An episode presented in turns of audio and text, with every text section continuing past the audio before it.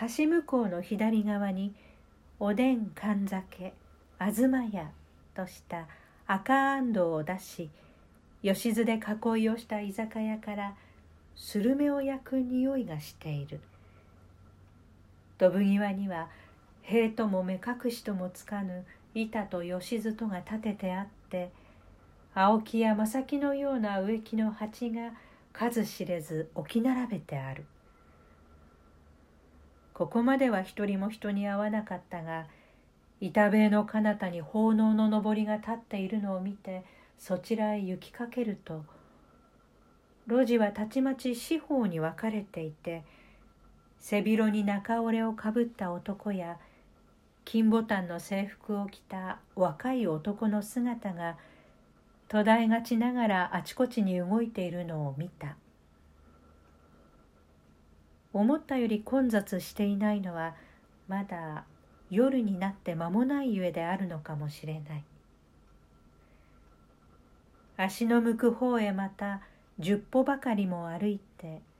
路地の分かれる角へ来るとまた抜けられます。という明かりが見えるがさてそこまで行って今歩いてきた後ろを顧みるとどこもかしこも一様の矢作りと一様の路地なので自分の歩いた道はどの路地であったのか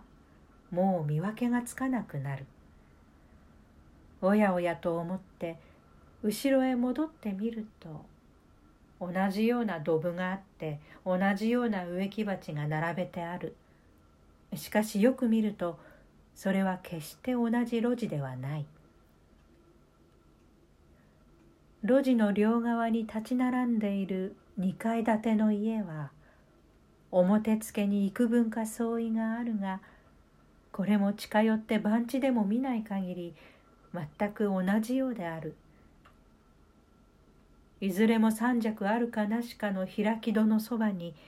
一尺四方ぐらいの窓が適度の高さに開けてある。適度の高さというのは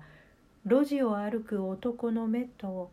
窓の中の明かりに照らされている女の顔との距離を言うのである。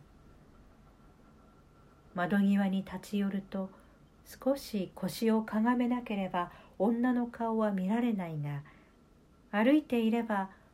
窓の顔は四五軒一目に見渡される。